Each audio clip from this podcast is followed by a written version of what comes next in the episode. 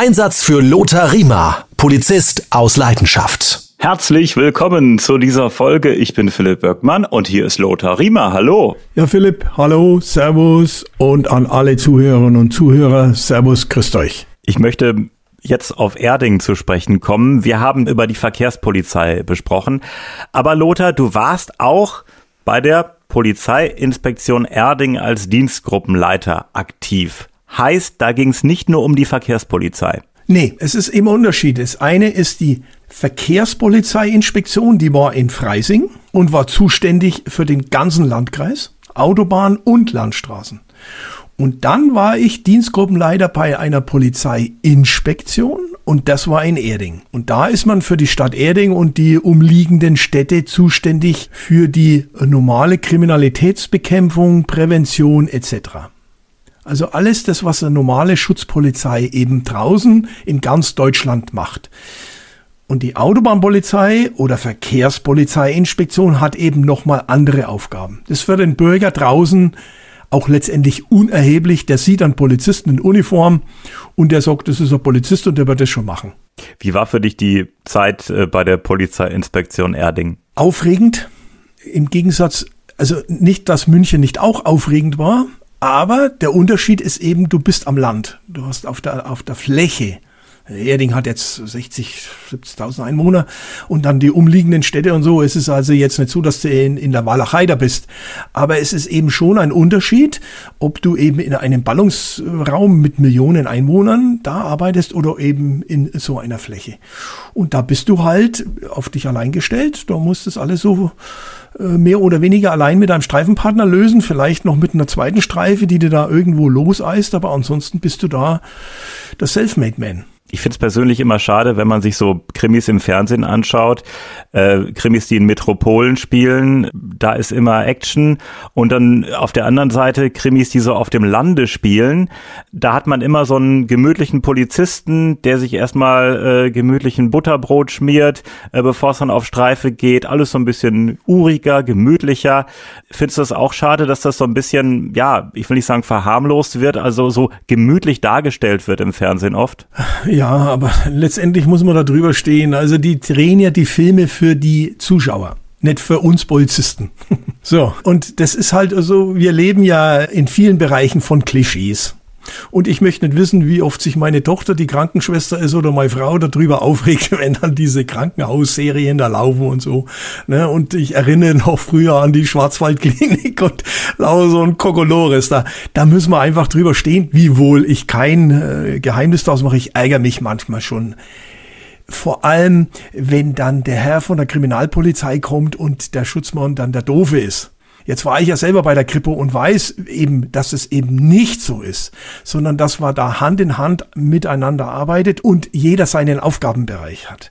Aber das wird so kolportiert und transportiert in den Filmen immer, ne, dass jetzt der, der kann jetzt mal den Kaffee holen oder der soll mal das machen oder das machen und der andere Kriminaler kommt. Also mein wirklich guter Partner als Lehrer, mein Kriminalistikpartner bei der Polizeiausbildung der war über 10, 15 Jahre Spurensicherer. Mordfälle bearbeitet alles der hat sich immer richtig aufgeregt, weil der sagt, in den Filmen, da latschen dann die Sachbearbeiter da immer in den Tatort rein, geben da schlaue Kommentare ab, nehmen vielleicht noch ein Kuhle und stochern noch irgendwo drin rum. Der sagt, da kriege ich immer einen Hals, weil so läuft's eben nicht ab. Der Tatort wird abgesperrt und der Sachbearbeiter kommt dann irgendwann mal, vielleicht mit dem Ganzkörperkondom, ne? Und vorher kommt er da gar nicht rein und dann erst, wenn der Spurensicherer sagt, jetzt kannst du rein, kommt er rein. Und vorher nicht. Und diese ganzen Diskussionen gibt es, glaube ich, auch nicht zwischen dem Ermittler und der Spurensicherung. Ach, das ist auch immer sowas, ja, man, man kabelt sich in der Realität. Das ist mehr immer mal ein wenig Gaudi, habe ich ja auch schon oft einmal erlebt, wo man halt so Späßchen macht. Aber letztendlich sind die Sachbearbeiter, also ich sage jetzt mal zum Beispiel der Mordermittler, oder ich war ja auch beim Gaststättenaufbruch gewesen mal, monatelang, habe da mitgearbeitet und mitbearbeitet Gaststättenaufbrüche. Was heißt das genau? Naja, Personen, die halt eingebrochen sind, haben die Spielautomaten aufgebrochen ah, okay, ja. und äh, Zigarettenautomaten, hm. was auch immer. Hm. Wenn du da keinen Kolleginnen, Kollegen hast, der super bei der Spurensicherung arbeitet, bist du aufgeschmissen. Weil den Täter auf frischer Spur habe ich ja mal einen erwischt. Ne? Äh, in München habe ich ja, glaube ich, damals erzählt, der dann unten in der Kühltruhe sich versteckt hat. Nee, hast du nicht. Äh, nee. Hast du auch nicht erzählt. Jetzt bin ich aber gespannt.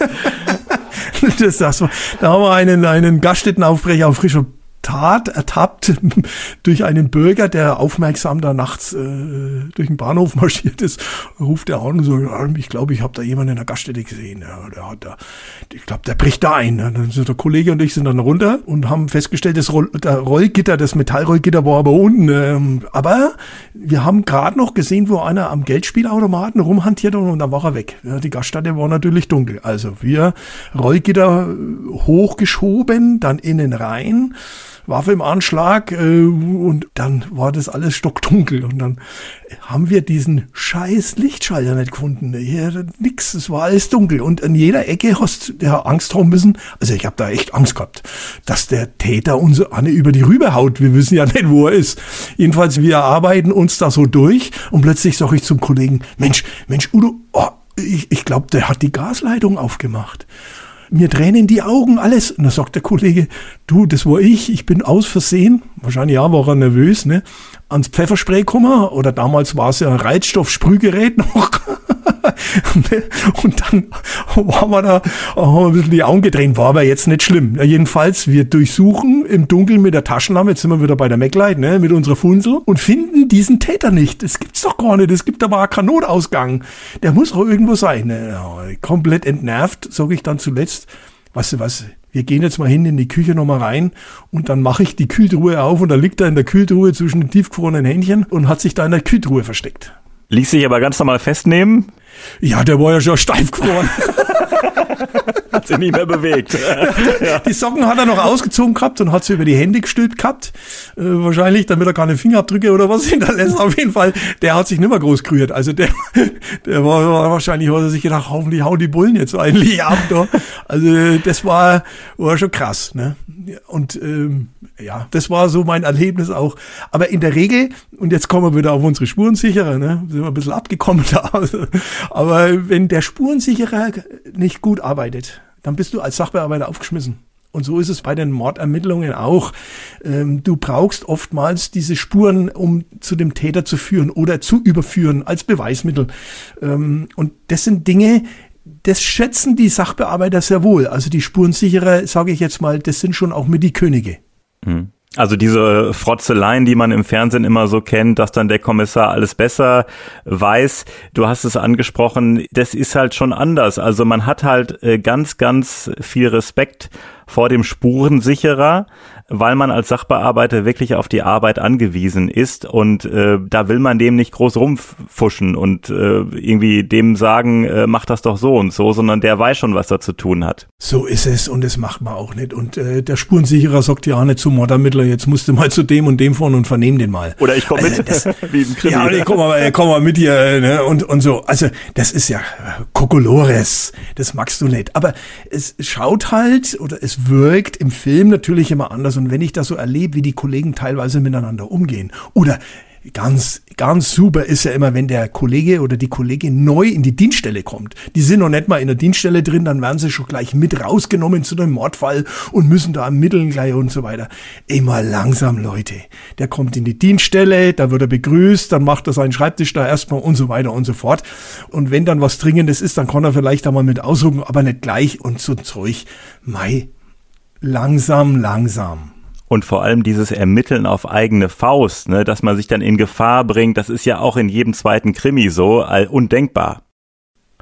Natürlich, und das muss man halt auch einfach realistisch sehen, die Polizeiarbeit ist Ermittlungsarbeit, die nicht immer von Erfolg gekrönt ist und die halt auch nicht immer spektakulär ist. Die Masse der Arbeit ist 0815 Arbeit, Routinearbeit, Befragen von Zeugen und so weiter und so fort. Und nicht das, was man im Fernsehen sieht, das ist doch ganz klar. Also, wiewohl ich ein Krimi-Fan bin, ich schaue mir das ja auch, auch alles äh, ganz gerne an und so, wobei ich ausmache, wenn ich merke, das wird überzogen und wie Kollegen giften sich da so an und das, teilweise, das mag ich auch nicht, muss ich mir dann auch nicht anschauen, weil es auch wirklich nicht der Wahrheit entspricht, man hat mal einen Streit mit einem Kollegen, aber was da teilweise abläuft, Aber der Zuschauer wünscht es, vermutlich. Es werden Klischees bedient. Und das ist halt nun mal so. Und damit muss man leben. Und wir als Polizisten erst recht. Und äh, Lothar, Stichwort Alleingänge. Diese sogenannten Alleingänge, wie sie oft in den Filmen dargestellt werden, sind natürlich Kokolores existiert in der Realität natürlich nicht. Es ist schon so, äh, dass der Sachbearbeiter natürlich mal zu einer Vernehmung rausfährt das geht oft auch personell gar nicht anders. Aber ich sage jetzt mal, wie die sich oft in Gefahr begeben und welche Alleingänge die da oft machen. Also ähm, das entbehrt natürlich jeglicher realistischer Grundlage. Das kannst du eigentlich vergessen. Zu meiner Ausgangsfrage, weswegen ich dieses Gemütliche angesprochen habe, wie Polizei auf dem Lande dargestellt wird. Ähm, die Polizeiinspektion Erding. Also Beispiel, wenn ich einen Krimi sehe, der irgendwo mitten auf dem Lande spielt, alles gemütlich, da ist dann der Dorfpolizist, äh, es gab ja mal einen Polizeiruf, da ist dann der Polizist immer mit so einem Dreirad-Motorrad äh, gefahren. Ich weiß gar nicht, wie der Fachbegriff äh, dazu heißt. Ja, ja, mit Beiwagen. Ne? Ja, genau, der, sowas. Ja, ja. Äh, die ja, Polizei, ja, den habe ich immer ja. übrigens live getroffen, immer ähm, in Berlin, äh, in der Kneipe, weil ich habe ja mal in Berlin gearbeitet und da war der da auch immer. Ah, guck an, ja, so klein ist ja, die ja, Welt. Ja, ja, ja. ja, also äh, da wollte ich drauf hinaus, äh, wie ja. Äh, Polizei auf dem Lande dargestellt nee, wird. Im vergessen. Gegensatz die Polizeiinspektion Erding. Wie actionreich war das denn? Also wie viel Trubel war denn da im Vergleich zur Stadt? Also man muss jetzt unterscheiden, also noch ein bisschen zum Verständnis. Ich habe teilweise im Olympiapark nachts bis zu zwei, drei, vier Pkw-Aufbrüche aufgenommen. Und also wir haben ja 320.000 Leute zu betreuen gehabt und dann Familienstreitigkeiten, das, das, das. Aber du hast halt äh, nicht die Endsachbearbeitung gehabt. Das heißt, du hast es abgegeben. Das hättest du auch gar nicht geschafft, da noch Endsachbearbeitung zu machen. Am Land schaut's anders aus. Da hast du vielleicht nur einen Pkw-Aufbruch, aber den musst du bis zum Ende bearbeiten. Und wenn du Pech hast, musst du auch noch die Spurensicherung selber machen. Da kommt zwar äh, tagsüber und so gibt es auch Kollegen noch auf der Inspektion, die die Spurensicherung damit machen. Bei Kapitaldelikten schaut es dann sowieso nochmal anders aus, da kommt ja auch die Kripo. Aber ich konnte mich über die Arbeit in Erding nicht beklagen. Ich bin manchmal nach Hause gekommen, ich habe ins Bett gelegt und gedacht, so jetzt kriegst du einen Herzinfarkt und das war's dann. Weil so viel los war du bist oftmals schon freiwillig eine halbe Stunde, Stunde eher zum Dienst gekommen, damit du in Ruhe noch ein bisschen was vorbereiten konntest. Weil wenn es dann losgegangen ist, da hast du keine Zeit mehr gehabt. Natürlich war mal Montag, Dienstag nachts um zwei, drei, vier, fünf Uhr nichts mehr los, außer am Taxifahrer und dem Zeitungsausträger. Aber das brauchst du auch weil du so viele Vorgänge hast, die abgearbeitet werden müssen. Dann schreiben Rechtsanwälte, die wollen noch was, dann wollen die Versicherungen was von dir. Hm, dann musst du Zeugen vernehmen. Äh, dann ist der Zeuge wiederum aus Thüringen. Dann musst du die Polizeiinspektion in Thüringen anschreiben. Bitte vernehmt den so und so. Dann kommt das Zeug wieder zurück. Also es war, äh, die Arbeit ist nicht ausgegangen. Und wir hatten halt bestimmte Diskotheken, Schwerpunktdiskotheken, die uns richtig Ärger gemacht haben. Was war denn, wenn jetzt beispielsweise ein Mord passiert ist?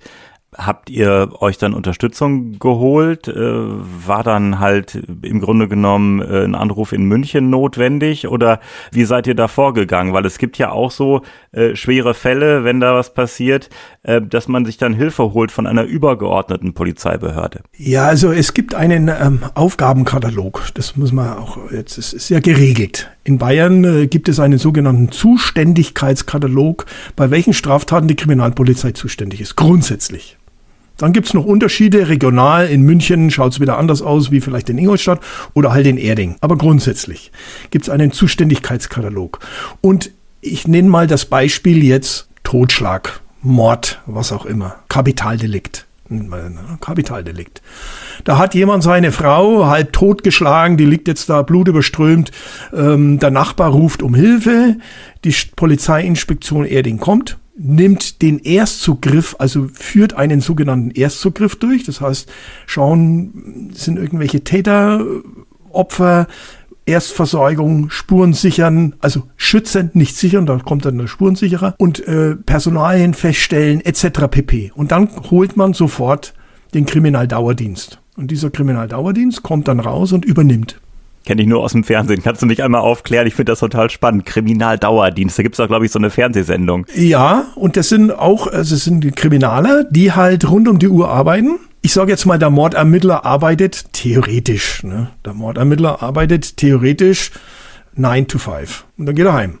Das war's. Und am Wochenende auch nicht. Nur mal theoretisch. Praktisch arbeiten die Überstunden. Ich kenne Kollegen, die haben 1000 Überstunden, äh, weil sie in Mordfälle ersaufen und wahnsinnig arbeiten müssen. Und dieser Kriminaldauerdienst, ist das Mord, Totschlag? Die machen alles. Alles das, was mit äh, kriminalpolizeilicher Arbeit zu tun hat. Mhm. Also das, was die Kriminalpolizei dann übernehmen würde, übernehmen die erstmal. Also, aber Ladendiebstahl beispielsweise nicht. Nein, nein, das, das ist dann im Aufgabenzuständigkeitskatalog der Schutzpolizei. Schutzpolizei macht, sage ich jetzt mal, den normalen Pkw-Diebstahl, den äh, Fahrraddiebstahl, die normale Körperverletzung, Ladendiebstahl, all solche Dinge, ich sage jetzt mal Kleinkriminalität. Das bearbeitet die Schutzpolizei. Und wenn es eine höherwertige kriminalistische Straftat, was auch immer ist, die in diesen Zuständigkeitskatalog der Kriminalpolizei fällt, kommt der Kriminaldauerdienst und übernimmt. Und so war's. Ich bringe das mal jetzt an ein Beispiel, das mich heute noch belastet. Masung. Wir hatten Nachtschicht. Ab, es war schon früh um fünf, wir haben uns schon geistig auf die Nachtschicht, hören wir einen Funkspruch einer Streife vom Nachbarrevier, die auch nur zu zweit waren. Sie brauchen dringend Unterstützung. Äh, sie reanimieren gerade. Täter muss noch irgendwo sein. Mehr war nicht bekannt. Dann sind wir natürlich sofort, ich habe meine Streifenpartnerin geschnappt, habe zu meinen Kollegen gesagt, ich mache das jetzt gar, ich habe ja schon erwachsene Kinder gehabt und bei mir war das jetzt kein Problem, ob ich dann länger arbeite oder nicht, weil ich habe mir schon gedacht, na, das dauert noch länger. Bin dann rausgefahren und haben wir unterstützt. Wir stellen fest, eine Person, weibliche Person, wurde ermordet. Also der Notarzt hat noch reanimiert, aber letztendlich war die Person verstorben. Die zwei Kollegen, also Kollegin und der Kollege, hatten vorher noch reanimiert bis der Notarzt gekommen ist. Und man hat schon festgestellt, die Person ist umgebracht worden, weil auch ein Nachbar Hilferufe gehört hat, hat dann noch eine Person weglaufen sehen. So, und dann kommt natürlich sofort der Kriminaldauerdienst, dann kommen noch vielleicht auch der Dienststellenleiter kommt raus und dann haben wir die Aufgaben verteilt. Und dann haben die Schutzpolizisten im Umfeld gefragt, wer ist denn diese Person überhaupt? Und ich war mit meiner Kollegin, haben wir an der Tür geklingelt, macht ein kleines Mädchen auf. Äh, ich sag, du, ähm, ist deine Mama zufällig da? Wir müssten mal was fragen. Da sagt die, nee, die Mama ist nicht da. Die hat bei ihrem Freund übernachtet. Da sag ich, ja, und wo ist der Papa? Ja, meine Eltern sind geschieden. Der Papa ist auch nicht da. Und dann habe ich nur gedacht, oh Gott, also hoffentlich ist das jetzt die Mama, die da draußen liegt. Und dann kam ein anderes Mädchen noch dazu, die Schwester, und dann kommt noch eine Schwester. Und letztendlich waren es dann drei Mädels denen wir in der Wohnung dann letztendlich sagen mussten, dass die Mama draußen umgebracht worden ist. Und dann hat sich relativ schnell äh, herauskristallisiert, es könnte der Ehemann, der geschiedene Ehemann gewesen sein, weil sie wieder einen neuen Freund hat. Also eine Beziehungstat, wie es ja oft beim Mord ist. 90 Prozent ungefähr sind ja Beziehungstaten. Und äh, ja, also das hat mich damals schon brutal belastet. Aber nur mal, um zu sehen, wie sowas dann eben abläuft. Dann kommt der Spurensicherung natürlich sofort raus. Und der Mordermittler, den hat man dann auch noch rausgeklingelt. Ähm, und dann ist die ganze Maschinerie professionell abgelaufen. Und dann bin ich mit meiner Kollegin, nachdem wir rausgelöst worden sind, in die Dienststelle gefahren und haben dann nach 12, 14 Stunden Nachtdienst uns noch hingesetzt und haben den Bericht geschrieben also unseren Bericht, was wir erlebt haben. So muss dann jeder Kollege einen sogenannten Erstzugriffsbericht schreiben und muss dann reinschreiben, wer hat was woran getan, wie, womit, warum. Da gibt es diese sieben goldenen Ws, damit man das dann schön zusammenfasst. Eine letzte Frage dazu zum Verständnis. Also ihr wart für den Erstzugriff verantwortlich. Dann wurde der Kriminaldauerdienst gerufen, die dann auch äh, vor Ort waren der ähm, Kommissar, der Kriminalitätsermittler, war das noch jemand anders oder war der im Grunde genommen dem äh, Kriminaldauerdienst zugeordnet? Also auch da ist es ein bisschen separat geregelt. Also bei einer Mordermittlung kommt dann der Mordermittler schon raus oder übernimmt eben am nächsten Tag. Ist aber nicht der Kriminaldauerdienst dann? Nee, der okay. Kriminaldauerdienst macht quasi mit uns zusammen den Erst ah, okay. ersten ja. Angriff die speziell auf die kriminalistische Seite und wir als Schutzleute, sage ich jetzt mal, den Schutzbereich außenrum. Wir sperren ab, äh, wir äh, schauen, dass irgendwelche Zeugen da sind und wir befragen halt äh, Anwohner etc. Also das, da gibt es so ein bisschen eine Aufgabenzuteilung und Zuweisung und so teilt man sich das dann auf. Die sind dann nicht uniformiert, ne? Die Kriminal vom Kriminaldauerdienst? Nee, das sind Kriminaler, die haben keine Uniform. Nee, nee. Also Erstzugriff, ihr und Kriminaldauerdienst und dann gibt's halt den Kommissar, sage ich mal, äh, der dann sozusagen der Mordermittler ist am Ende. Genau. Also so ist es jetzt, sage ich jetzt mal in Bayern, aber das ist analog in vielen Bundesländern, äh, denke ich mal, einheitlich. Du brauchst bei solchen Kapitaldelikten Spezialisten. So wie wir Dokumentenprüfer Spezialisten waren für Dokumente, brauchst du einen Spezialisten, genauso zum Beispiel einen Brandfahnder. Also du kannst als normaler Sachbearbeiter bei der Kriminalpolizei Brandermittlungen nicht machen. Da brauchst du Speziallehrgänge. Weil, also Brandermittlung ist ja sowas von kompliziert. Das ist ja Wahnsinn. In Amerika übrigens macht es die Feuerwehr. Ne? Also das sind Spezialisten bei der Feuerwehr. Da hat man das der Polizei weggenommen, um die da zu entlasten. Und bei uns macht es aber halt bei der Kriminalpolizei der Brandfahnder. Und also ich habe einen Freund, der Brandfahnder jahrelang war. Uh, also das muss man schon auch mögen und das hat dem auch viele schlaflose Nächte gekostet wenn der dann heimgekommen ist, habe ich irgendwas übersehen. Und jetzt sind wir wieder am Anfang unseres Gespräches, dass wir Dinge Revue passieren lassen und sagen, hast du etwas übersehen? Denn das kann ja katastrophale Auswirkungen haben. Wenn irgendeine Spur äh, verwischt, vergessen, verloren, was auch immer ist. Und das habe ich zu meinen äh, Polizeischülern auch immer gesagt. Leute, die Spur, die ihr vernichtet, die ist vernichtet, die kannst du nicht mehr herstellen. Wenn du heute DNA-Spur kaputt machst, weil du da durchläufst wie ein Elefant im Porzellanladen, dann macht ihr diese Spuren kaputt und die kannst du nicht mehr herholen. Also nicht Spurenvernichtungskommando spielen, sondern aufpassen, wo ihr hinlauft, wie die Situation ist, dokumentiert das, schießt ein paar Fotos auch. Und ansonsten bleibt draußen. Reanimiert noch was auch immer, aber wenn die Person tot ist oder ihr stellt fest, das ist ein äh, inkriminierter äh, Gegenstand oder inkriminierter Tatort, etwas, da, da müsst ihr raus und schauen, dass da nichts mehr verändert wird. Wie oft kam denn Mord und Totschlag äh, vor in deiner Zeit als Dienstgruppenleiter der Polizeiinspektion Erding? Ich glaube, drei Jahre waren es. Zwei Jahre waren es. Zwei Jahre war aber also dieser eine Mord, den ich da erlebt habe und äh, wir hatten dann noch einen anderen, aber das ist Gott sei Dank ja auch in Deutschland, muss man ja auch sagen. Solche Gewaltkriminalität hast du ja nicht so häufig. Das, ist, das wird oft von der Presse subjektiv erfahren wir das anders. Objektiv haben wir ja, haben wir noch nie so sicher gelebt wie jetzt. Also die Kriminalstatistik gibt es her und klar kann man jetzt sagen, die Statistik, äh, traue nie einer Statistik, die du nicht selbst gefälscht hast. Ne? Klar, das ist mir, aber de facto ist es wirklich so, wir, wir leben ja in einer wirklich sicheren Welt und die Kriminalität ist da schon immens zurückgegangen. Gewaltkriminalität. Lothar Riemer, vielen Dank. Wir würden uns freuen, wenn Sie diesen Podcast abonnieren, damit Sie keine Folge verpassen. Und Lothar und ich, wir freuen uns über Feedback. Schreiben Sie einfach an lothar.polizistausleidenschaft.de, also ganz einfach lothar.polizistausleidenschaft.de. Und Lothar, bis zum nächsten Mal. Servus Philipp, Servus alle beieinander, macht's es gut.